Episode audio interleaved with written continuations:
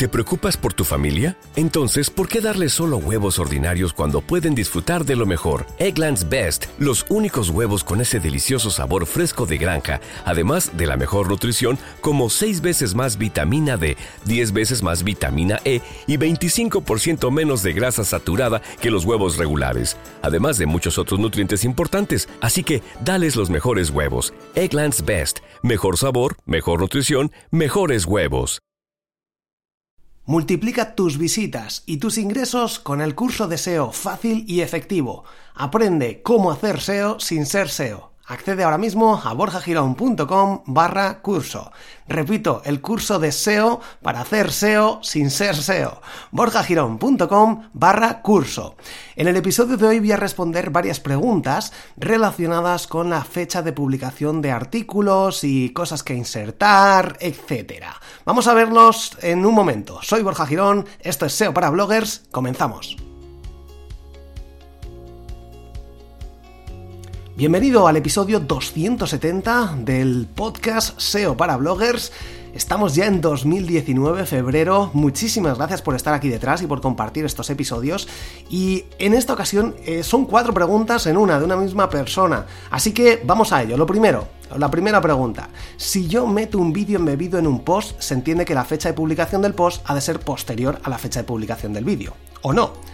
Bueno, aquí es una pregunta, de hecho, eh, hay gente que se vuelve un poco loca, ¿no? De cómo si actualizo esto que dices tú en el libro, en el ebook de borjagirón.com, de eh, ese truco deseo de actualizar la fecha de las publicaciones, si hemos puesto un post antiguo o si hemos puesto un enlace antiguo a, otro, un artículo que se ha publicado antes, o si en este caso metemos un vídeo de YouTube directamente embebido, eh, meter el código para que se vea directamente sin tener que hacer clic, no poner enlace, sino directamente el vídeo, y este vídeo es antiguo, es más anterior, es anterior a la fecha de publicación, obviamente Google va a decir, oye, este artículo eh, tiene fecha de publicación de hoy, pero en realidad hay cosas de antes, así que no puede ser. No pasa nada, no pasa nada, Google entiende, y de hecho Google lo ve bien, y el usuario lo ve bien, que un artículo que tienes em, publicado de hace tiempo, lo actualices y le cambies a la fecha de publicación de hoy. Eh, se queda un registro de publicaciones antiguas y WordPress lo guarda, a la derecha te salen las publicaciones antiguas y no hay ningún problema. Lo que tienes que hacer, o lo que indicas a Google a la hora, a la hora de cambiar la fecha de publicación y ponerla a la de hoy,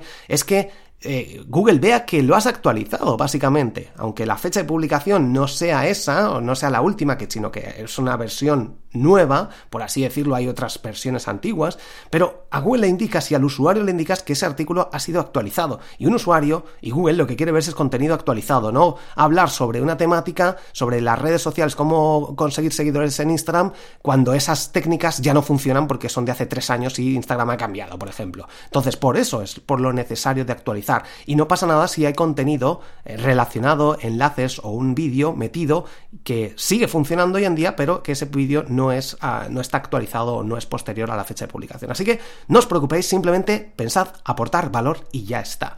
Siguiente, y por la misma razón, si yo actualizo un post donde tengo metidos dos enlaces a dos artículos míos, la fecha de publicación de este tiene que ser posterior a los dos artículos enlazados. ¿Es así? No, de nuevo, da igual la fecha, olvidaros de las fechas pensad siempre en el usuario y si ese contenido que está escrito, independientemente de la fecha de publicación, está lo más actualizado posible a fecha de hoy, está funcionando, que es cuando lo actualizas. Por eso hay que actualizar los artículos. Así que actualiza los artículos, sigue, sigue el método que tengo en el libro gratuito, en el ebook de 10 trucos para tu blog, ahí te lo comento, y de hecho en el curso deseo fácil y efectivo desde borjagirón.com barra curso, ahí puedes aprender todo el sistema para hacerlo de una manera muy sencilla. Al final el SEO es fácil y efectivo. No hace falta complicarse con técnicas ni cosas raras, que es lo que hago yo, lo que aplico en borjagirón.com. He superado los 2 millones de visitas utilizando un SEO básico, SEO sin complicaciones, y es lo que cuento en este curso, borjagirón.com barra curso.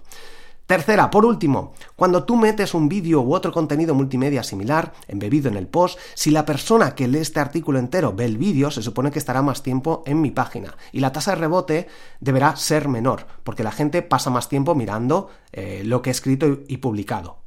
¿Es así?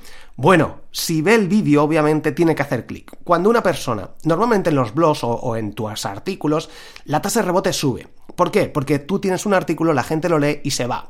Eso pasa en los, si tienes un e-commerce, la gente va a hacer clic, va a mirar, etc. Por eso es muy importante meter llamadas a la acción. Dentro, dentro de borjagirón.com, en cualquiera de mis artículos, vas a ver que hay llamadas a la acción, estos botones y esos textos que están, que lo comento en una de las lecciones, cómo ponerlo bonito para que quede un fondo amarillo con un botón, de forma que cuando esté leyendo la gente, haga clic. Al hacer clic la tasa de rebote baja. Ya sea un vídeo, que por eso los vídeos si aportan valor son fundamentales y además hace que el usuario esté más tiempo. Efectivamente, aunque sea un vídeo embebido, va a ser contado como tiempo de permanencia en nuestra página web. Por tanto, si un vídeo aporta valor, añadidlo. No añadáis 10 vídeos y si tenéis que añadir 10 vídeos porque ponéis curso de no sé qué, lo que sea, curso de psicología en este artículo te lo pongo aquí, puedes poner un listado, una lista de vídeos embebidos en un mismo formato, en un mismo sitio. Y esto hace que no tengas que poner 10 vídeos que haga 10 llamadas a YouTube porque va a tardar muchísimo tiempo en cargar. Por tanto, los vídeos, si aportan valor, al igual que las imágenes, añadirlas. Si no, si no es algo que realmente necesite, que diga, no, es que necesito ver una fotografía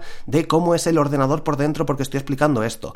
O una fotografía de cómo es el cerebro por dentro porque estoy explicando esta materia de lo que sea. Si no es necesario, si vas a poner una imagen de stock que no aporta valor, que no aporta nada, que, no, si no la pones el usuario le da igual porque en el título ya queda claro, no lo añadas. Al igual que los, los vídeos. Y cuarta y última pregunta, ah, se me olvidaba. Cuando tú encuentras un tweet que ves que puede ser muy significativo y corroborar algo a lo que haces mención en el post, embebes el tweet, el tweet en el post o lo penaliza Google o no. Bueno, bueno, sí, se puede añadir al, al embeber algo, un vídeo normalmente con WordPress solo con poner la URL, ya lo embebe y ya sale directamente el vídeo para hacer play y verlo sin tener que ir a YouTube.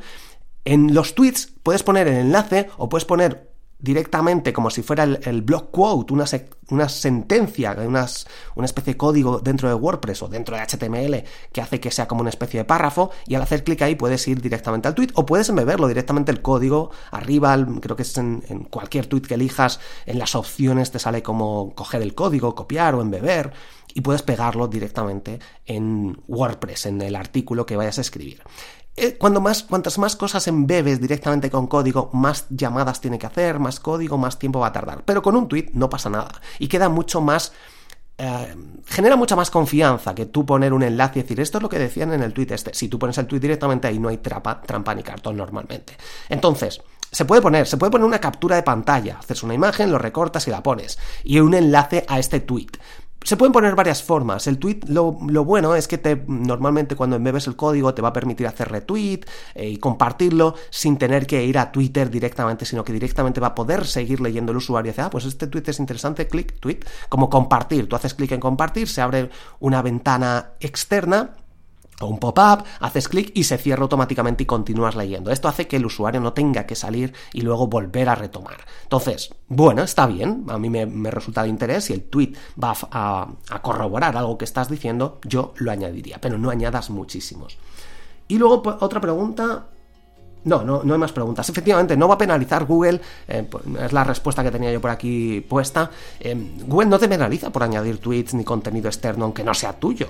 Si te penalizas solo si copias contenido a mansalva todo el rato, no mencionas a las fuentes, no pones los enlaces, incluso mencionar a las fuentes tampoco sería legal porque tienes que preguntar antes. Pero bueno, independientemente de esto, Google penaliza si haces, si utilizas técnicas Black Hat SEO, que no es lo que tocamos en este podcast. Así que muchísimas gracias por estar aquí. Si te ha gustado estas respuestas, si te ha ayudado en algo o si quieres que alguien le pueda ayudar, te invito a que lo compartas, a que dejes una valoración de 5 estrellas en Apple Podcast. Si no sabes cómo hacerlo, escríbeme un comentario aquí en la aplicación en iVoox o un me gusta. Con un me gusta me puede valer, pero si dejas una reseña en Apple Podcast, ayudarás a que mucha más gente descubra y aprenda SEO estas técnicas. Muchísimas gracias a todos los que estáis entrando en el curso de SEO fácil y efectivo para cómo hacer SEO sin ser SEO y conseguir multiplicar tus visitas y tus ingresos gracias al SEO, gracias a salir en las mejores posiciones de Google para conseguir alcanzar tus objetivos. borjagirón.com barra curso. Gracias de nuevo, nos escuchamos en el próximo episodio. Hasta pronto.